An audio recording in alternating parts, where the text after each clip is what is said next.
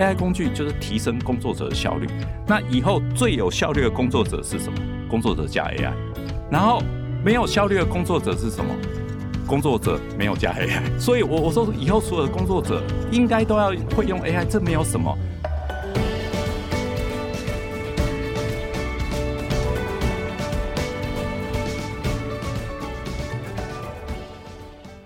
大家好，我是杨玛丽，欢迎来到哈佛人物面对面单元。那本周的主题呢，是如何应应这个经济低迷的时期，哈，如何做逆境的领导学。那么，经过三年多的新冠疫情，哈，疫情还没过，我们又遇到通膨，又遇到了战争，又遇到这个地缘政治、两汉台海危机，哈，所以所有的企业的经营都是在变局当中，在景气呃动荡当中呢，在运行，哈，所以真的所有的企业界的负责人。领导人都是蛮辛苦的。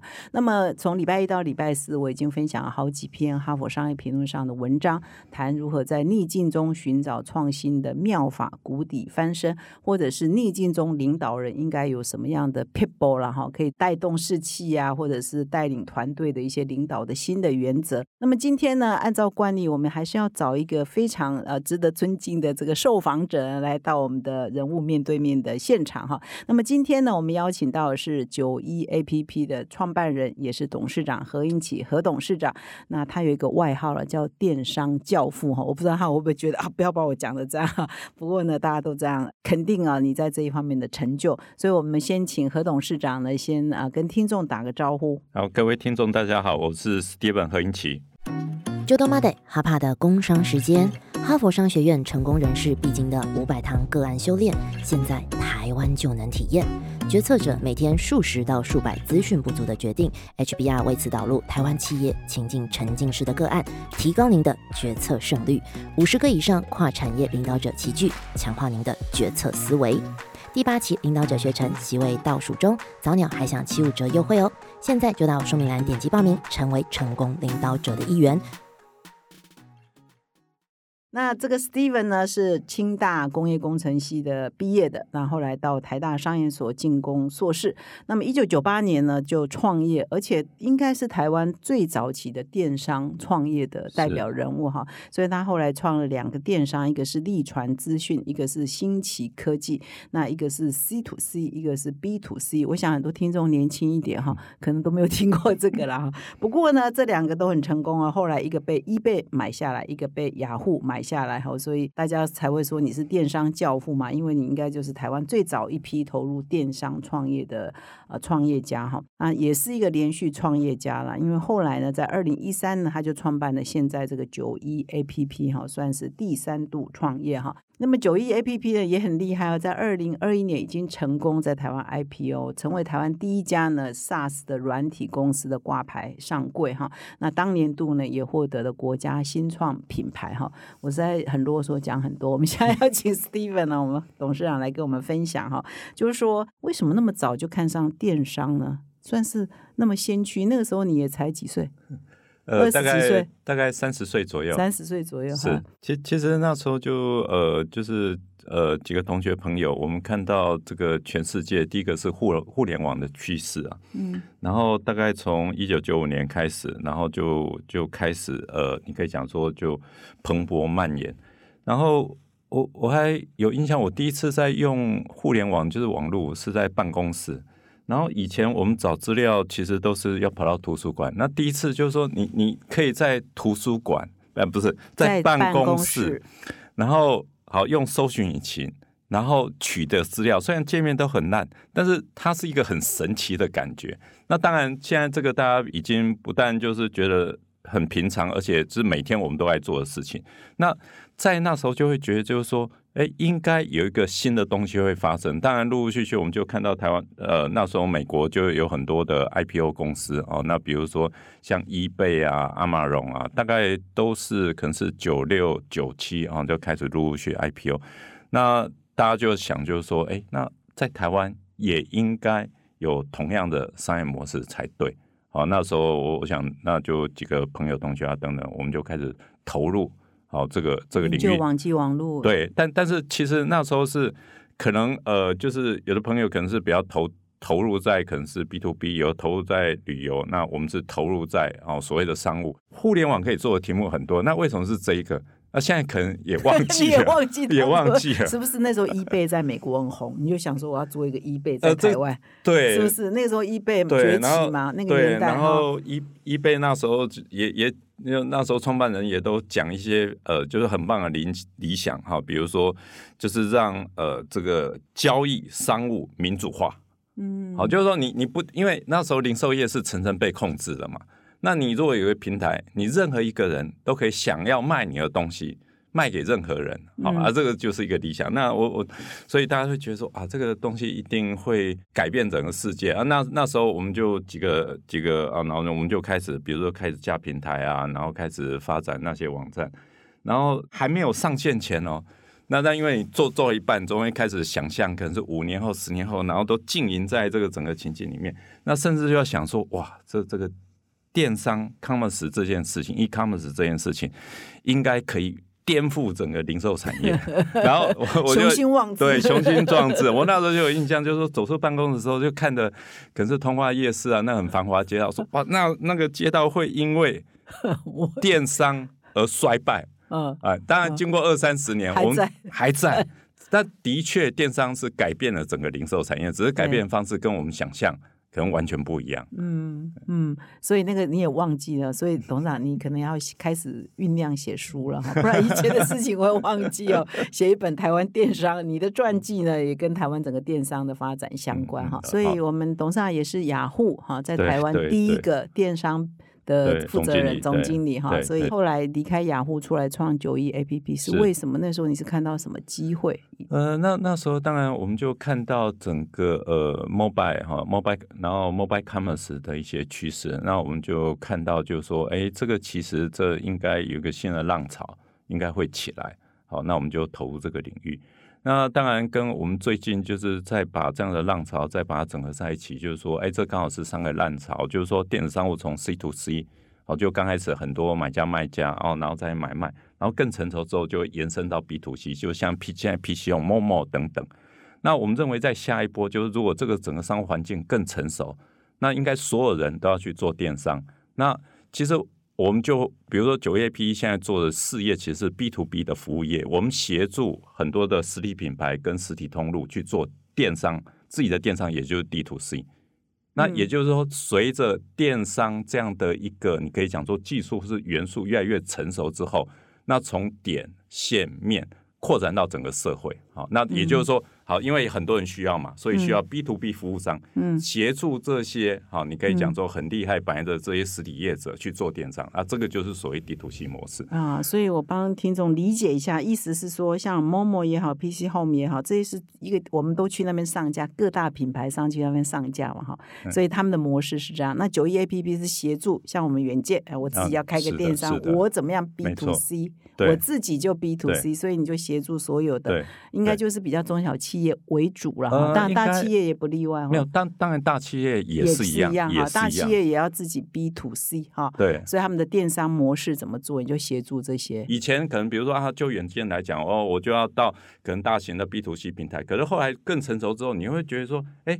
我要做自己，我从我自己的会员实体啊等等全部整合。我要做自己的商务，要把电子商务这个东西整合进我的骨干实体。嗯，那可是因为我我自己可能我需要这些技术，我又不会去养很多的技术人员，那我就会找哎这些相关的跟 SaaS 服务公司来使用。所以我们说，如果这个商务环境更成熟，它会跑到所谓的 B to B 产业的兴起。嗯，所以说刚好是三浪：C to C、B to C。B to B，我们听众我们搞混了吗？是 C to E 倍就是 C to C 嘛？对对，就是散户自己在那边卖东西给散户所以这产业初期。那 B to C 是像陌陌啊、雅虎这种就更中心化啊。但是你现在 B to B 是你的 B 对，我 B 对，然后我协助你九一 A P P 对。比如对呃实体品牌是这样 B to B，那又在 to C，透过我 direct to customer B to B to C，所以我们那第四阶段是什么？啊，我们这三阶段就就是通常就是产业的这个三阶段所以呢，我们现在九一 A P P 员工也有五百个哈，对，所以你们辅导的 B to B 哈，这个 B 的企业现在已经有多少？哦，有一千多家，但但是里面有非常多的都是这些比较大型的啊，你可以讲做本土品牌、国际品牌，甚至大型的通路。嗯，这些大型的品牌为什么需要你的协助？我可以想象很多中小企业，比如像我们，可能需要你的协助。我看你的客户有 LVMH 集团呢，哈，对，有全联呢，哈，有全家、保雅、哈、康士美等等，都是大公司，他们资源不是很多，为什么也还需要你们的资源？我我们就从一个大型的这个美国服呃服饰集团哈，然后我们来谈，就是说，其实他自己在做数位化。大概呃，从互联网开始，大概有二十年时间。刚开始呢，因为他的 IT 人员非常多哈，那个不不是几百人，是上千人哈。因为他全球的这个职工哈，也有上万名的职工，所以 IT 部门也非常的庞大。那刚开始他也会开始就是说，哎呀，我们既然有 IT 部门，我们就开始做互联网。可是经过了几年之后，哈，当然有些公司跟不跟得上，但是有大部分公司是跟不上，因为 IT 部门大部分是处理。不是 Internet，是 Intranet，是内部的网络。好，比如说，哎，它可能财务系统啊，它的 ERP 系统啊等等这些内部资讯的整合。所以我们以前在讲说，哦，企业要数位神经系统，其实那都是内部的。可是 Internet 开始不一样了，你开始面对外面很多哦，你可以讲说消费者啊、流量啊等等，这个是完全另外的世界。所以其实对 IT 部门也很大的挑战。那通常他们可能做可能是三五年之后，就会发觉就是说，哇，这个挑战跟比如说我要解决内部的问题，跟解决外面的问题，不是解决内部的问题比较简单哦，解决内部问题也是很复杂。好，那这两个问题结果性质不同，需要的团队不同。所以结果你都在同一个部门做，对啊。结果在公司来讲，对，虽然人很多，可是 DM 不不同啊。结果做一做，他们后来发觉说啊，这样做不起来，然后就他就开始 outsourcing。所以这个大概是我们七八年前就看到这些大集团开始这样 open 了。open 就说哎，然后九一 APP 哦，我们记得说那时候哎，这个美美商的这个国际大品牌，它大概在亚洲开了七个标。哦，好，比如日本啊、台湾啊、新加坡啊等等，哎，就是开有汽车标，然后服务商都不同，都是当地最强的。是，所以你从这边你就可以看到，就是说一个新的技术，然后比如说如何跟我们既有的这些产业做衔接，然后这边也会碰到组织变革的问题。好，实体组织我如何去迎接网络的浪潮？那本来要自己做。那我如何 outsourcing？所谓的数位变革，好的案例，其实在这边也都看得到，所以是很有趣的。其实我们本来这些实体品牌拥有的优势，很多在纯电商，其实这些品牌它可能这些优势都有，比如说会员数很多啊，好，它的品牌力啊，或者是它的议价能力、采购力量都很强。那这些实体如果切入网络，如何去争争取这些网民的好钱包？那我说这个整个竞争的状况会。很不一样，就是说，不是以前它实体很大，它就会赢，没有了。因为现在网络也有很多这些大家伙，那它如何切入这些？好，比如对他来讲是新鲜空间。当然，对这些本来实体很强的哦，又有资源的这些，然后他他特别困扰，因为刚开始想要也也是跟那个那些国际可能是这些大品牌都一样。啊我刚开始想要自己做，然后哎，当当然如果说规模很小，他自己做可以，可是他规模一大，哇！好，这个系统，这个营运量的承担，然后最近，比如说，我们都常常会听到，比如说，哇，那个什么资讯安全，因为你你你假设你网络生意做大的时候，那你的资料很多，嗯，那资讯安全所要求的等级就高，不然的话，哎，你的资料要要是被呃窃取的话，好，那很多就会引什么诈骗啊等等，所以他所他要求规格就越来越高，嗯，所以。九 A P 提供的这些相关的服务哈，有有时候换个角度，我们有好像是这种呃，你可以想说互联网，或或是比如说这些数位能力的 sharing 部门啊啊啊。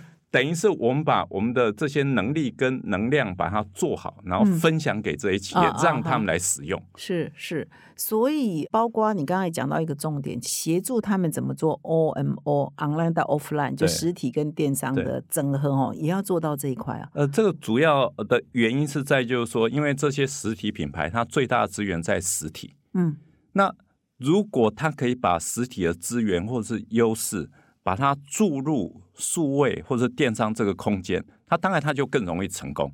那如果呢，它不依照这个途径，好，就是说，好，我今天电商归电商，实体归实体，那我电商自己干，那通常呢 会失败，因为什么？因为现在电商，比如说这些数位环境已经很竞争了，嗯，那如果他又没有把他最厉害的东西，比如带过去，那他跟芸芸众生想要去数位世界做生意的人，其实或者一个小卖家没有什么竞争力。可是，如果他可以把他已经累在在实体世界累积长久的哈，他的客户的关系、他的品牌的资源等等，注入这些新的空间，那当然，哎，这些数位空间，反正他有很大的机会，甚至这些数位空间还可以帮助他自己在成长。好，所以，所以我们所谓的 O N O 并不是一个新的东西，而是说，哎，这些实体品牌它本来就有这些资源，那只是说它的应用方式跟纯电商的应用方式不太一样，但是呢，它也跟纯实体不一样。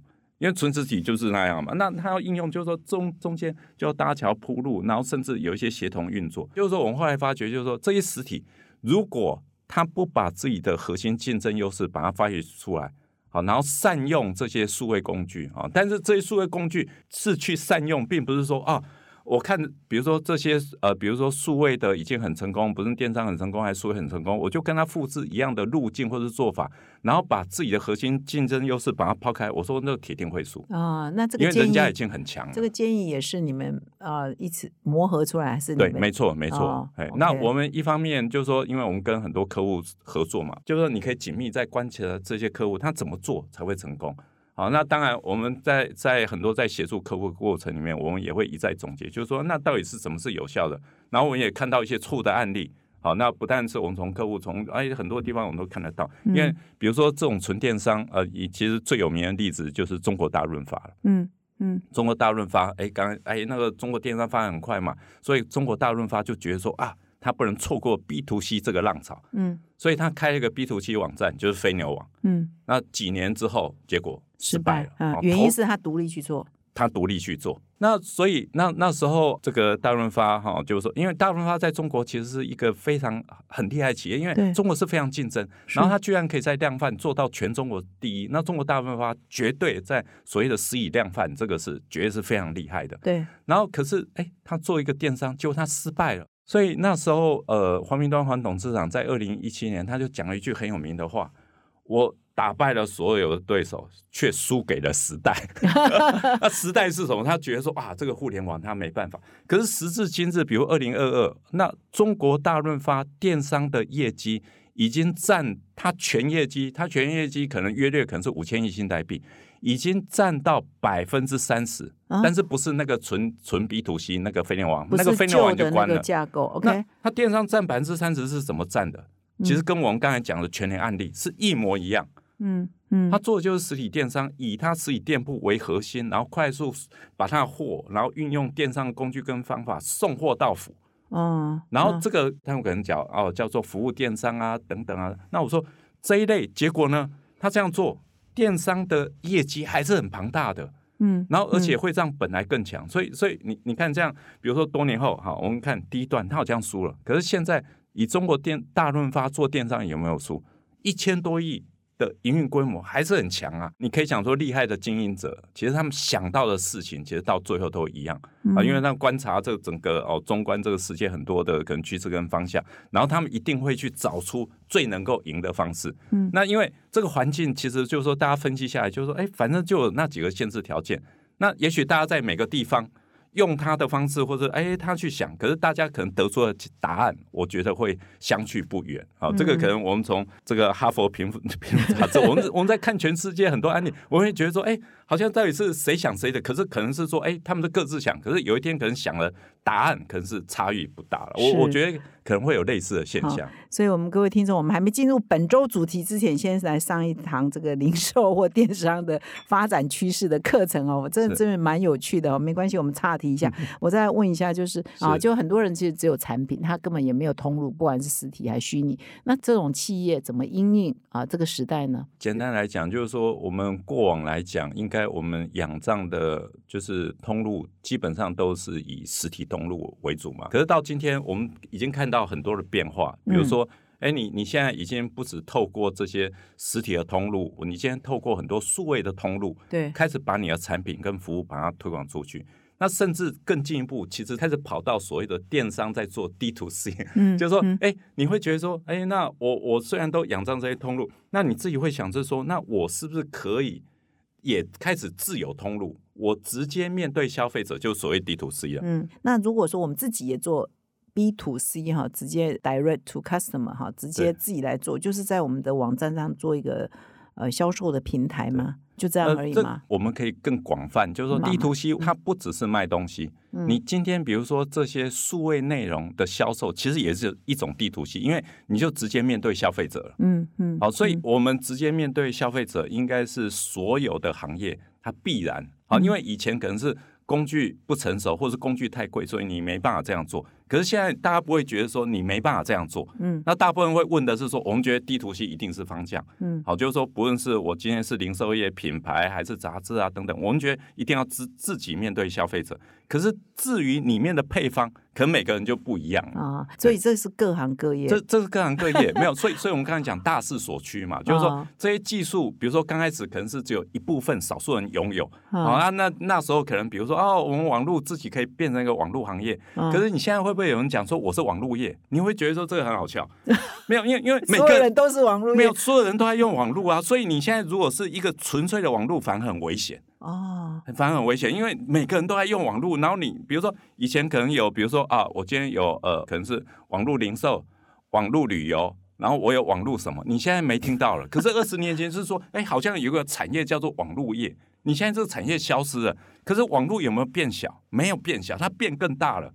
哦，所以所以我们刚才讲说，网络从自本来自己干，就像圈成小圈子，然后到放大，那你放大是什么？其实我们从产业观点就叫 B to B 了，会有很多服务商去协助很多人自己做自己的。嗯嗯，我看到这个董事长谈到这个哦，这个真的是眉飞色舞啊，非常投入啊，这个对产业很了解。现在我也帮听众补充一下，我们现在这个何英奇董事长也是台湾网络暨电子商务产业发展协会的理事长哈。上任的时候不到一年前嘛哈，是。创会的理事长就是张宏志理事长，后来是呃资诚林资诚也有接过第二任，那你现在是第四任，你就说哇，这整个产业是有机会是下一个台湾的造园产业。哦，当然，当然，就是说我们自己去看全世界，就是呃，比如说这个市值全呃前十大的公司，好，那我们其实看到很多，其实都是跟数位相关的哈，像 Amazon 啊、Apple 啊，然后等等啊，Meta 哈，这这这些，可是呃，这个我们自己在看台湾，哎，也算是。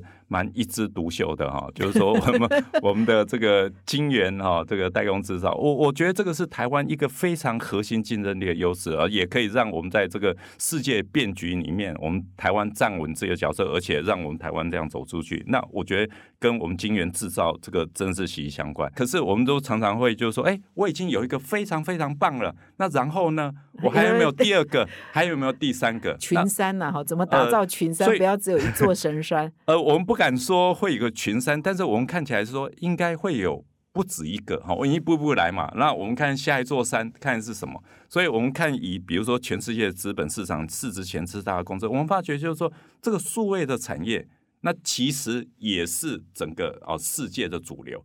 那这个世界主流，那我们为什么在台湾好像这个部分依照比例里面比较弱？其实有时候也是可以倒过来看，也许它不是比例比较弱，因为我们经验太强了，所以相对它比例把它拉下去。或者没有关系，这就代表一个空间跟机会。理解。好，所以所以我觉得这个是我们 T 啊，哦，台湾网界网络跟电哎跟电商协会，我们觉得说。那如果要把数位这个产业进一步把它推起来，那当然它会有几个层面嘛。所以，我们我们那时候呃几年前，然后我想协会从这个哦詹先生啊、林志成啊等等都有在推动政府看看，因为大家会觉得这个一定是大势所趋。那在政府的部门里面，是不是有专责单位来负责这一块，来协助这一块？好，那我们也非常高兴哈，就是说我们在去年年底。好，这个数位发展部正式设立了。好，那这个也我想也是政府看到了这样的一个很明确趋势，然后哎，直接用一个正式的组织，好来来支持跟推动。那我们也期待就是说，哎，因为有数发部这样的一个运作跟支持，我们可以让这个整个产业，好，就是说它可以发展更快，这是其一。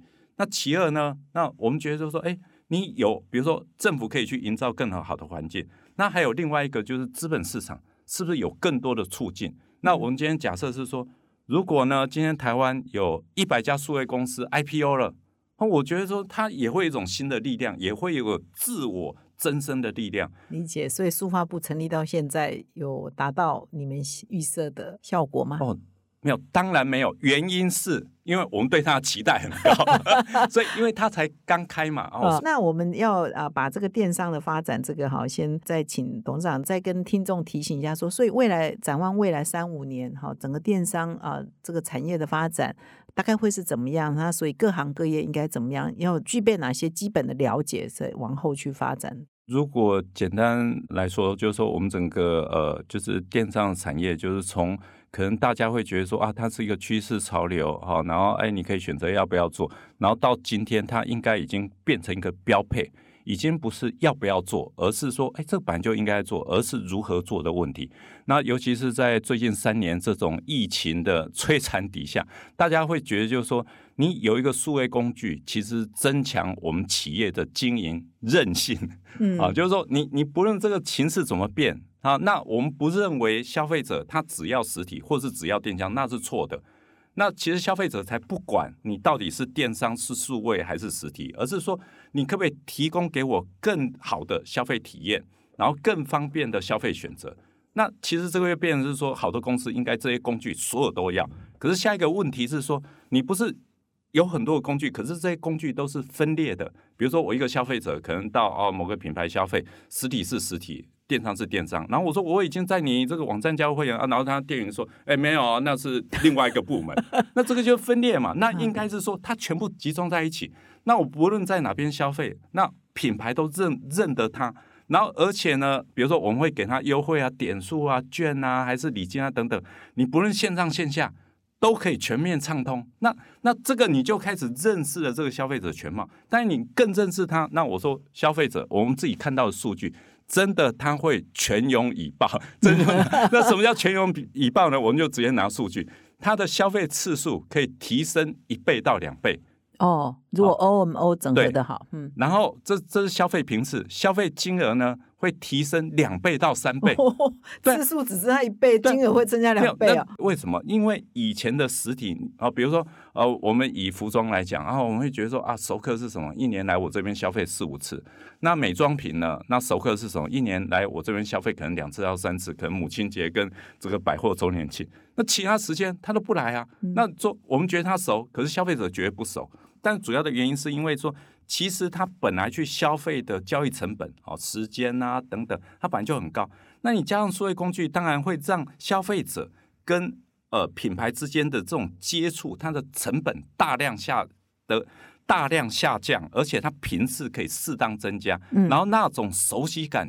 一上来的时候，适当的熟悉感，绝对不是说天天哦，因为我有一个 email 就天天或者这个滥发那个什么垃圾邮件，我说那个时代都过去了，而适当的接触，然后产生更熟悉的感觉，那我说它的结果是什么？消费频次跟消费金额都全部会上去。嗯，那如果你只用实体工具，那一定效率很差。那纯数位呢，转换率也不高。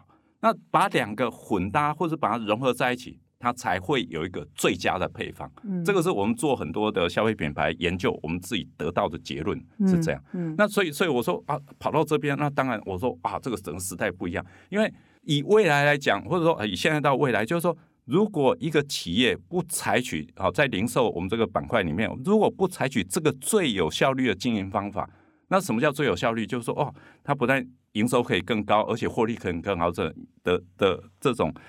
最新最有效率的这种你可以营业方法，那我说它就变成一个没有效率的零售企业，那它铁定会被淘汰的。嗯，好，所以刚才魏总讲是说，哎，大家已经知道了。我说哇，这已经不是什么秘密，都要这样做。可是大家可能会去衡量，就是说哦，那我到底，比如说我要做快一点。还是做慢一点，或者我做的方式啊，到底哎，可能有些配方的调整，所以那个才是未来大家主战场。就是说，以后我们虽然会讲一个所谓的“欧元欧大”的概念，可是就好像说，现在有很多的这些零售品牌都会去开连锁店，那每个人的经营配方虽然都会用主要的，你可以讲说啊，这个这个可能经营概念，可是里面比较细致的配方，它都会不一样。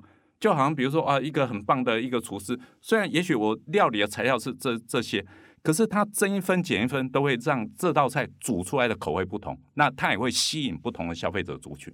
嗯，好，所以我说未来主战场已经就是已经不是到一个很粗泛的概念，就是说哦，我要做电商，我要做网络，我要把它接起来，没有这个都太浅了。嗯，那你这些都有了之后，然后呢，你会不会调出一个最棒的配方，让你的消费者哇一吃觉得啊这个很赞？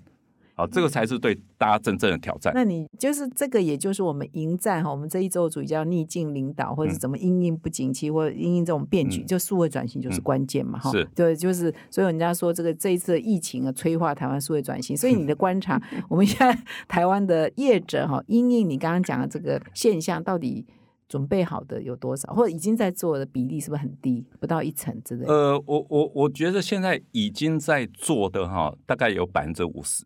已经在做好，那我觉得现在比较多的问题应该是说，我们做的很好，我觉得没有到百分之十，不到百分之十，对，是很低的，大家都很痛苦在挣扎，包括媒体也是哎 呃，但但是我我觉得很多事情就这样，然后就是说啊，我们为为什么，比如说现在有很多的朋友啊，比如去骑脚踏车、去爬山，然后去练健身，为什么？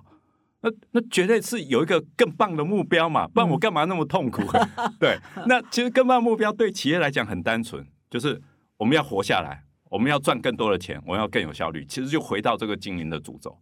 哦，其实我们现在在讲数位化，以前大家在讲数位化是说啊，这个浪潮这是趋势，我们不做不行。其实这是错的。如果做数位化没办法让企业更有效率、降低成本、赚更多的钱，这数位化都是错的。嗯嗯嗯，那可是现在有很多，就是说大家会落入误区，就是说啊，我们采购很多设备，我就开始说话，没有啊，你买了之后没有用啊，没有用起来，那没有赚钱，那我说那些都是错的。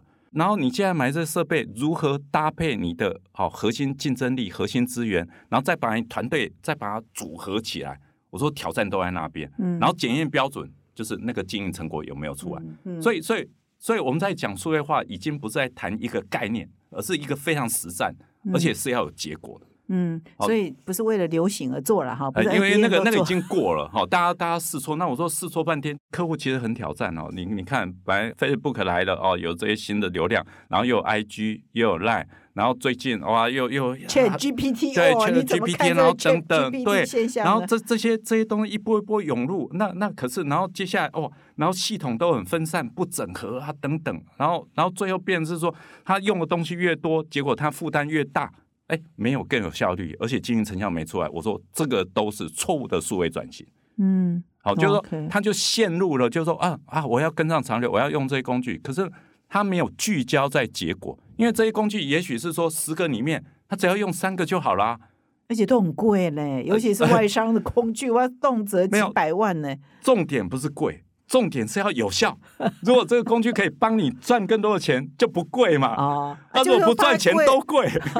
啊，所以不是几十万就便宜啊。没有，不是，不是，那是相对，就是说，如果有个工具真的可以帮你赚钱，那都是对的。如果不能帮，哦，然后说啊，只是因为怎样？那我说他不能赚钱，至少要省成本，不能省成本也不能赚钱。我说那都是错误的。哦。所以是，而且工具一直在更新，一直在更新，都跟不完呢。所以我们服务商的角色就出来了。所以别人都在景气下行，你们这个行业是很棒的。过去几年来是没有。呃，低迷啊，对不对？应该是说，我们我们这个大的趋势都是持续向上，因为这个很多事情哦。那我们比如说，我们刚才讲地图系，好像说这个大势所趋，可是以现在整个市场，就是说真的也还没有真正转过来。嗯，所以机会就是说，它发展的空间跟机会还是很大。就是说，一家一家要转都需要时间，对，都需要时间所以你有辅导不完的客户。对，然后有而而且它更进一步来讲的话，就是说，我们之前可能是这些工具啊等等比较不成熟，可是你工具跟这些哦，比如说技术成熟了，那有很多其实碰到呃，就是客户端那边的组织问题。嗯，那这些组织问题，这这个就不是哎，你花更多钱你就一定能够解决，还是你放更多技术能够解决，而是有很多细致，我们要针对企业它自己的本身调配出它适合的配方。嗯，好，然后有时候我们对客户也是一个助力，因为有时候客户自己要做自己的组织改革，其实那个是很困难的，尤其如果我们组织的时间比较长。那以我们公司来讲，我们除了技术顾问，哎，我们还有操作团队。那有时候也可以对客户可以形成一个叫做对照组。哦，就你帮他代操，对我我刚开始我可以帮他做，但是我目的不是要我我就是要赚这个福钱，而是我做示范。然后哎，比如说如果客户看一看他会做，我就 BOT，我就移转给他。那原因是说，哎，我们整个公司来讲，我们不是只有服务部门，我们还有系统啊等等。那所以我们再加上服务部门，就可以协助客户在这个数位改革的进程速度还可以让它更快，因为有个对照。那有更聪明的客户呢，他甚至是说，把我们的服务部门呢，作为他推进数位改革嗯的，你可以讲说。助力跟力气，嗯嗯，哎，可以协助他，因为因为有时候他你自我改革，有时候讲半天，对，大家都是老同事、老朋友，有有有时候这样讲起来讲不顺，那啊，我们看看别人怎么做，然后哎，这样互相激荡底下，那有一个对照组，他会刺激内部组织。更快的去改变，嗯，虽然也需要时间，但这个时间还可以再缩短。所以你的服务部门意思是说，哎，我就帮你架这个网站，而且帮你维运，帮你营运，对，就等于你你你把我这个外部单位就内部化的感觉，就是我帮你做。可是我我们觉得，就是说，如果客户要做好做大，他还是要自己的营运部门，嗯，那只是说他要把自己的营运团队打造出来，他都需要时间。所以说，有时候我们开玩笑，就是说，你现在可以买最厉害的战斗机啊！就我们最近不是有那个 Top Down 的电影，对，汤库斯告诉我们说，里面的飞行员才最重要，就是要有人去操作，人才是最重要。对啊，你你不要说哦，战机来了，对啊，然后你战机来了，对，那你会不开呢？对啊，那你要在谁会开？那不然的话，就是说，好，那你可能就是说，以后战斗机都不需要有人，那你就不需要团队啊。可可是问题，我们离那一天哦，虽然好像感觉很近，可是我估计，哎，也许还需要三十年。还是五十年，我们不晓得。嗯，可是你这三十年，我说我们还有一大堆事情要做啊，所以，所以我们千万不要说啊，以后就就是这些事情会改变啊，所以我们啊，我们人就没事干。我说，那如果在你退休之前，或者在你可能是哎去世之前，结果都还需要人，嗯，然后你就提前躺平了，那你要怎么办？所以，所以我说，其实大家有时候想这些问题就想太早，但是我说这些问题是确实存在的。可是还忘记还是有一个时间，嗯，啊，那我们哎，其实我们在人，我说在我们有生之年，我说还有人还有太多的事情要做，不要担心。除非你现在刚出生啊，所以 对啊，对啊，对。那啊，这个又闲话一下，那你看 Chat GPT 会改变什么？最近最夯的这个 AI，其实 Chat GPT 其实背后就是呃，我们所有的通通用 AI 技术哈，然后它的一个进程。那那其实这个是时间的问题，真的是时间问题，就是说啊，有一天。可能通用 AI 哦，他的智商从可能可能从三岁、六岁、九岁，然后到二十岁。我说好，那个好，然后你有算力、量子电脑等等这一些。那可是如果说我们看，如果说好，我们企业我们看比较眼前的未来三五年，那我说这些泛 AI 的工具，好，它铁定可以。第一个，它一定可以做的事情是说，可以提升我们大量白领的工作效率。嗯，这这立刻就可以看到，所以我们公司其实我们在近期几个月，我们有非常鼓励同事哈，我们有很多的试点计划。那不论是说文案的生成啊，然后比如说好网页的制作啊，然后或是一些技术文件，我们都跟同事讲，我说这个就是要大量去尝试跟试用。那目的是什么？不是为了 AI 而 AI，而是回到我们刚才讲，我说 AI 工具就是提升工作者的效率。那以后最有效率的工作者是什么？工作者加 AI 协作了哈，对，然后没有效率的工作者是什么？工作者没有加 AI。那那所以，我我说以后所有的工作者应该都要会用 AI，这没有什么。比如说这个三十年前，比如说那那时候哎开始有什么 Word、PowerPoint、Excel，我我们这工作者也去学，它到底怎么用？那现在是什么？我们都认为每一个人都应该会。那以后我觉得这些工具就是这样。那我们。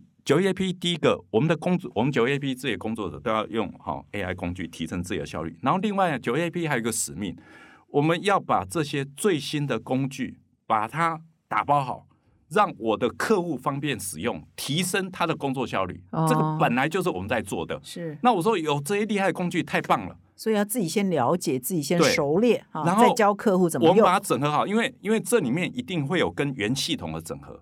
好，那原先的总和哎比较厉害的，然后自己弄弄就会弄。可是对于大部分客户，他不是那种状态，所以我们会把它整好，让我的工具里面就有 AI。所以接下来我们的客户在用我的工具，哎，他就是在用 AI 在协助他的工作，他会更有效率。然后融入你的系统中就好。那比如说以后广告投放啊等等啊这些，哎，都更有智慧。那我说就提升我客户的效率。嗯。那当然，那你现在所有的工作者、所有客户都用 AI，那不是大家就没差吗？大家一样厉害。呃，那现在所有的工作者都在用 Word、PowerPoint、Excel，那是不是没差吗？那你不要这样讲。那那没有，我说。最后，人真正价值反而浮现，而不是说你你有没有这个工具，工具都一样嘛，工具都一样啊，你怎么用才是重点。然后下一个就是说，那你不用这个工具，你就糟糕了嘛。嗯，所以我们看这个工具很单纯，所有的就就是说，你有好工具就拿来用。那当然这边会现在会有一点小的混淆，就是说，到底哪个工具是好的工具、有用的工具，这可能需要一个时间。所以九 A P 也会扮一个角色。替我的客户甄别哪个东西是好的，不然的话，我有时候听啊哪一些是假的，哪一些是没有用的。对我把有用的通通给客户，那客户就会节省时间，更有效率，而且帮他打包好。哎，而而且就是说我这边可能我有十个工作者，比如说啊，我去研究，那我可以怎么？我可以放给一千个工作者，所以我这边有杠杆，所以我这边花的时间好那。因为你知道做这种探索花的时间，通常有一半的时间都浪费掉。那可是我没有关系，因为我可以有杠杆可以放大，所以我可以帮更多人来节节省时间，所以我整体的这个效率就可以起来。嗯嗯。好，所以所以所以我我说对于这些事情，我说这个本来就是呃时代，就只是说哦，现在这个工具可能更厉害。我说更厉害更好。嗯哎好，我们刚才讲，我们提升我们自己，我们提升我们的客户。所以我们事情还是做不完。哎，那我请教一个，你当初第一次创业卖掉，第二次创业卖掉，为什么第三次创业没有卖掉？呃，因因为可能公司太大哦。九一 A B 一开始就很大吗？没有啊，不是，不是，就就不要开。还是说你觉得这一次，嗯，对了，呃，我要跟他没有。其其实其实，如果说呃，当然当然有人会觉得就是说，哎，这个 I P O 哈，就是一定啊要去。做的一件事情啊，你以为你有做跟没做，还是有很大的差别。那我们自己在 IPO 之后，其实在这个过程里面也学习很多，嗯，哦，就是说，哎，有没有 IPO？然后 IPO 之后，然后今天进入私人市场，然后以前有一些听说啊，你一个 IPO，然后你可以做什么？你可以怎么样？那我说，哎，我们现在都可以做了。当然，当然我们可以做到会去做，好，那或者比如说，我现在可可以有的工具可能十个。那我可能不见我十个工具都要去用，我可能会用一两个。但我觉得说，这个也让我们打开一个新的视野，哈，就是说一家公司，比如说好，我们哎这个到了 IPO，然后接下来啊，我们再继续的往下一个里程啊，第二段、第三段再持续发展。我我觉得这个对于比如说好，我们好这个。身为这个公司的经营者，我我觉得这个都是一个非常好的刺激跟启启发了。不然的话，就好像说啊，你老是看别人，然后你说哎，都是人家讲什么，你你有没有做跟有做跟没做，这个还是差别很大。所以你这一次这一次创业走过全里程哈，从 开始从小不敢不敢说。那那因因为为什么？因为一个市值一百亿的公司跟一个市值一千亿的或者一兆又不一样。那现在是多少啊？我我们现在是一百多亿哈，所以所以你的目标是。台湾有机会到多大？我我我们觉得就是说，你看以现在的陌陌的规模哈，然后它的市值啊是有上千亿哈，那甚至高达高的时候有两千亿。那如果说我们以这样的一个趋势浪潮哈，比如说哎 B to C 最大公司它规模有这么大，那我们现在 D to C 这样浪潮才开始方兴未艾。那我们 D to C 好，现在这个九月 P 算是这个指标公司啊，我说啊，我们突破百亿。那我说未来五百亿甚至上千亿，那当然都是有它的机会。因为如果我们从产业浪潮上面来看呢，嗯，所以这几年呢，其实大家很多行业都遇到逆风哈，对，对你们来讲是一片大好嘛，对不对？你们在解决。是客户的烦恼嘛？所以对，所以就是说，前几天也分享哈佛的文章说，哎，其实可能在低迷的时候，其实也是创造机会好时候。没错。好，那我们的采访啊，到现在真的是蛮精彩的。我们也同时呢上了一课有关于台湾的电商发展的历程，以及现在呢各行各业要怎么样面对这个 D to C 的时代的来临，这是一个非常好的提醒哈。那我们在这个也有提供这个董事长好几篇哈佛商业评论，我们在周一到周四分享的文章哈。那其中有有一篇谈到景气低迷时的创新三法，哈，就是说景气再怎么低，哈，也有很多公司成立在这个景气很低迷的时候成立，或者是改变它的商业模式、游戏规则，那后来就胜出，哈，比这个景气低迷之后呢，就发展的更好。所以针对这一篇，董事长有什么看法？呃，就是他有提供三个机会哦，那其中以改变游戏规则好，然后跟大胆的策略行动哦，那我们这个这两点我们来做个回应哦，就是说我们刚才在讲很多的所谓的 D to C 哦，那我们也有抛到呃这个就是说，哎，如何让实体做 D to C 可以快速成功？那我们认为去融合 O N O 是一个有效的方法。那其实这个就是一个改变游戏规则的做法，因为过往来讲，大家会以为说。你做电商，那应该就是 B to C。那如果是 B to C，我就要去学现在业者最厉害的哦，可能之前是皮兄，现在是某某，我就跟着他的方法做。可是大家可以知道说，反正你跟着方法做都会失败。好，那为什么？因为你打不过他，那你的 DNA 又不是适合。因为纯电商的 DNA 跟纯实体的 DNA 是差别很大。那所以，哎，我们就会抛出就说，那并不代表实体在电商领域没办法有一席之地。只是哎，你要找新的路径，那也就是游戏规则要要转换，就是说这些工具、这些电商工具都可以用，但是你还是要回到你今天实体的核心资源。那你这些实体的核心资源，然后我们刚才全年例子哦，比如说你你这五千个头部商品，哎，你把它用了，然后加上电商的工具，哇，那你说哎，这个就变了。那接下来你这种打法，你知道？就是说这个是产生一个很妙的，比如说，呃，有人问全年说，你觉得某某是你的竞争对手吗？哎，那那个全年说，哦，没有没有啊，他不觉得。然后你问某某说，全年是你的竞争对手，那某某说，他就标定全年是他的竞争对手。你你去看他们，他们这个回答是一个很微妙的。可是我，如果我们用事实来检验，是不是这样？其实他们讲两个人讲的都是对的。嗯，因为。全年的 O N O 或者服务电商这样的实体电商这样的处理方法，的确抢到了纯电商的业绩。嗯，但是纯电商的业绩是比较难抢那个五千个头部商品的业绩，所以 Momo 哎觉得被抢了，然后全年就没有啊。好，所以所以这个就是很微妙的，你改变了游戏的规则，它的竞争的维度。它是不一样的，好，所以所以这是很有趣的。那第二个呢，大胆的策略行动了。那其实这个回到就是说，我们九业 P 创立十年哦，那其实我们十年前的商业模式其实并不是这样。哦，一开始不是不是不是，我们十年前的商业模式其实是 B to C 的商业模式。哦，我们是做移动商城，是 mobile 啊，就是 B to C，但是加上一个 mobile mobile commerce，但是是 B to C。那我们后来做一做，觉得说哇，这个 B to C 的战争是十分拥挤的哦，然后。然后在运作就觉得说，哎，这不太顺畅。然后后来我们就发觉一个很奇妙的，就是我们协助我们客户做独立 APP，好，他自己的 APP，哎，这大受欢迎。那我们那时候我们就思考，就是说，原来这些客户，好，就是说，不论是品牌还是实体，他们其实是在做自己的生意，累积自己的消费者，累积自己的 data。其实他们这个就是做一个事业，一个长久的，你可以讲说。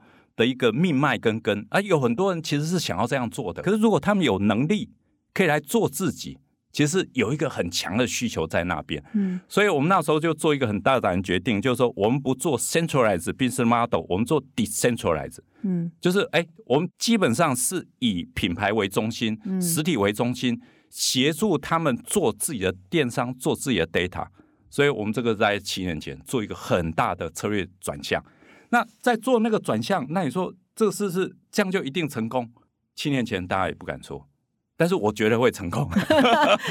但是但是现在的问题是说，虽然我觉得会成功，可是多久会成功，我也是不知道。现在也算初步成功，对，现在也初步。好，所以所以你你要说这个，那你说大胆，那我说啊，这个如果以这样事后来看，那也是大胆。但是我说大胆也有不得不然，因为不这样做也没路走了。所以随时要调整策略了哈，觉得那条路原来以为很好，结果走不下去，太拥挤变红海，哎，发现另外一条路无意啊，无意哈，无心插柳柳成荫的感觉，没错，没错哦，所以都要永远的 aware 环境的变迁，是的，嗯，是。哦，我觉得我自己看哈佛这个评论杂志，我自己最强的心得就是说，因为有有时候自己虽然在做一些事情哦，那可能是对或者是错，那有时候我们在这个杂志，然后透过很多的专家在做分析的时候。可以提纲挈领，协助我们把思维的框架把它建立出来。那我们反之就，哎，我我重者要在做，可是以前我没有框架。那有这个框架之后，我在做，我接下来我会做更利落。那不止我做更利落，而且我在传递我的做法的时候啊，因为我做法会搭配很多实物，我在搭配这个框架，我跟我的干部在做沟通的时候，效率会更高。所以这也是我看。这个就是说我从研究所开始，然后就开始接触到这个杂志，然后后来发觉，哎，还有开始出中版，我觉得这个真的是对啊，我们不论是管理者、经营者，我觉得。这个有很大的帮助。是我应该给这个董事长一个代号，只要用这个代号进来的，我们就给他优惠。谢谢董事长，然后你的成功，我们哈佛一点点小小小小的哈，提供一些管理的知识哈，这也是我们的目标了啊。那最后一篇呢，再请董事长分享一下，就是在经济恶劣的时候，怎么当个优秀领导人。是这里面啊，就是说我我自己看到他提供的一个策略哈，就是说，其实如果说。简单的我做个总结，就是说，其实我我们现在很多，你可以讲说高阶管理者或者经营者所骗所碰到的问题，通常他没办法用一个方法来解决，好，就是说他没办法黑与白，好，就是说哎，就左边有右边，那通常它是什么？它是介于可能是比如说黑白之间，或是左右之间，那而且这之间呢，它可能还是随着时间，它那个刻度还会调整。所以，对很多，比如说可能基层工作者的时候，他会觉得说：“哎，你你这事情为什么是这样？你为什么今天是这样，明天是这样？” 朝令夕改吧。可可可是，我我必须讲，有很多基层工作者，就是说，如果在面临这种可能是左右可能是矛盾的状况时候，他们心中都会很煎熬跟纠结。所以，对于你可以讲说高阶管理者或者经营者来讲，其实碰到矛盾问题，我我觉得这个大概是就是很正常。那下一步是说。在处理这些复杂或是矛盾的问题，那首先是自己能够心里不矛盾。如果你自己心里矛盾的时候，你就没办法提出，你可以讲说精确的解答或者精确的配方。我觉得这是大部分问题。那所以有有时候我跟我的干部在聊天的时候，我说：“哎，这个问题很复杂。”那我通常就会先抛一个，我说：“那你矛不矛盾？心里纠不纠结？” 那如果他开始纠结，我说他一定没有答案。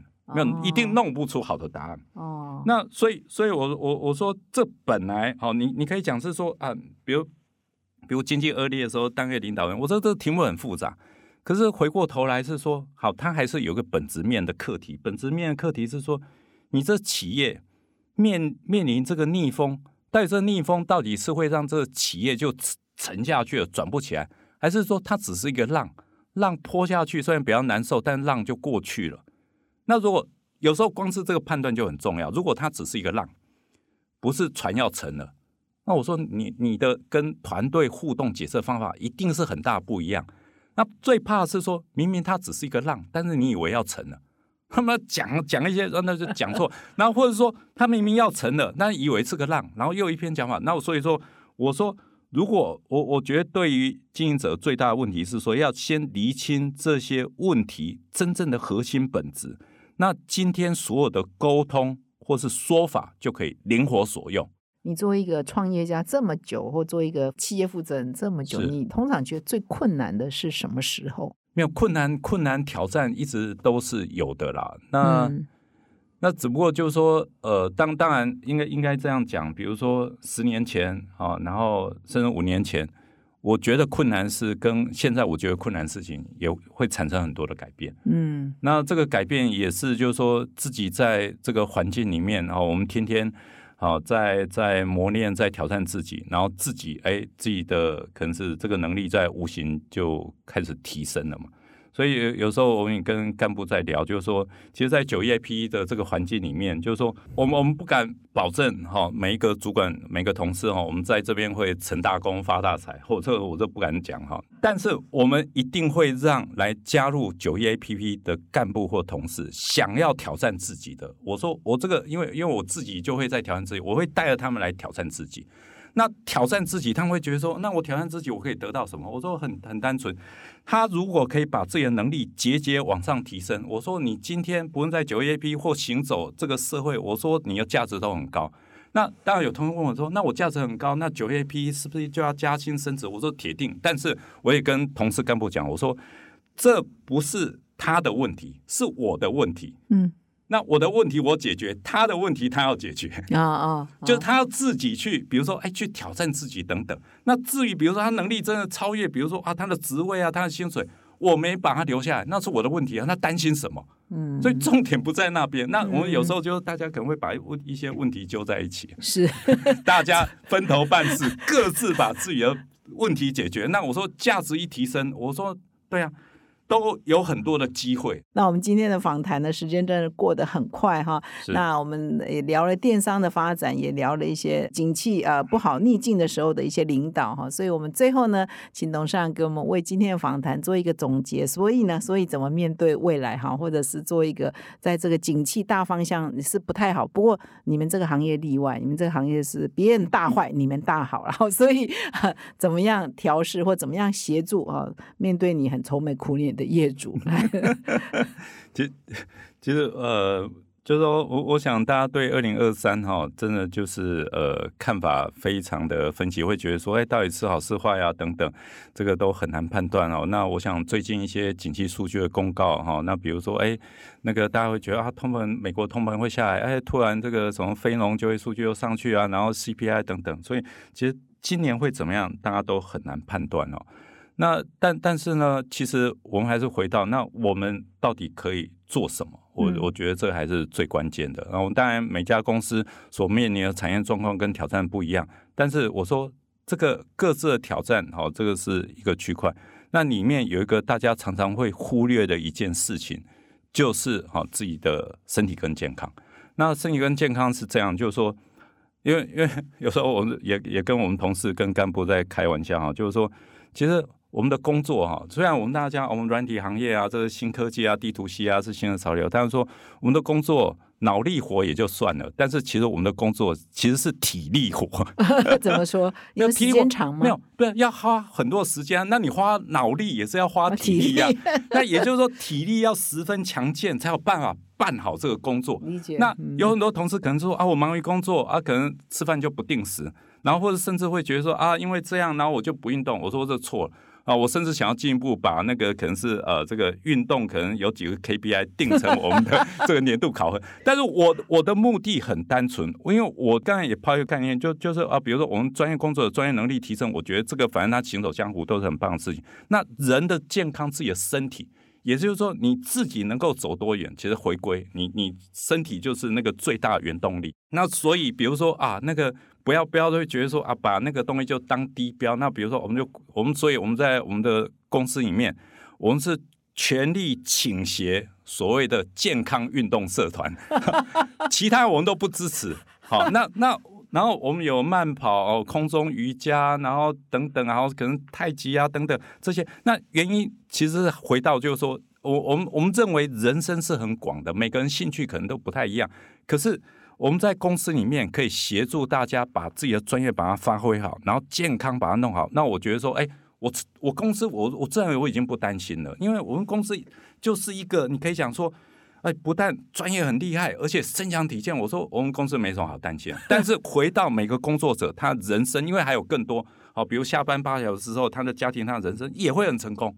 那我们觉得说，这个就是一个成功的循环。所以，所以抛到就是说，我觉得对于各企业来讲，那那不论是说好，我们每个企业在各个产业，那我觉得尤其对经营者跟高阶经营人，好，那我觉得身体的纪律，好，这个是重中之重。你这个董事长提醒了，这个就是古人说的“留着青山在，不怕没柴烧”哈。所以不管是景气好还是景气不好，唯一啊人生黑与白就是身体健康 是关键哈。所以即使是景气不好或景气大好，工作很多啊，最后还是这个最。基本的提醒就是要保持健康，啊，纪律了哈，健康纪律，那我们才有办法走得长，走得远，才能够永续下去哈。这个提醒很好，有一点，嘿，也又有又又开了一个新的 这个领域来探讨这个今天的逆境管理学哈。所以我们最后呢，还是非常谢谢今天的九一 A P P 的创办人董事长何英奇何董事长来到我们的人物面对面现场。我相信各位听众今天一定有满满的收获，尤其是电商哈，这是每一家企业现在都会。碰到的一个问题，发展的问题啊，绝大多数企业现在其实也刚开始在摸索，也没有做得很好，所以我们一起努力哈，包括我们远见啊，哈佛商业评论要一起努力。感谢感谢何董事长，谢谢。好，谢谢，今天也非常高兴来参加这个社长的节目，谢谢，谢谢各位听众的收听，我们下个礼拜再相会。感谢哈帕听友的支持哈，请听哈佛管理学，凭着对管理知识传播的热情呢，现在已经制作超过四百集的节目了。我们收到许多听友的回馈哈，我们的节目呢陪伴他们厘清直癌上许多大大小小的难题哈，让他们受益良多。非常感谢你们的支持。如果你也有这种动物时刻，如果你欣赏我们的内容，请赞助我们产出更优质的节目，让哈帕跟你长相。左右持续探索管理的新知，请到资讯栏点击赞助连结懂内我们让哈帕陪伴你走过人生挚爱的关键时刻。赞助的听友们也请留下你的姓名、联络信箱跟电话，让我们有机会呢未来回馈你。谢谢。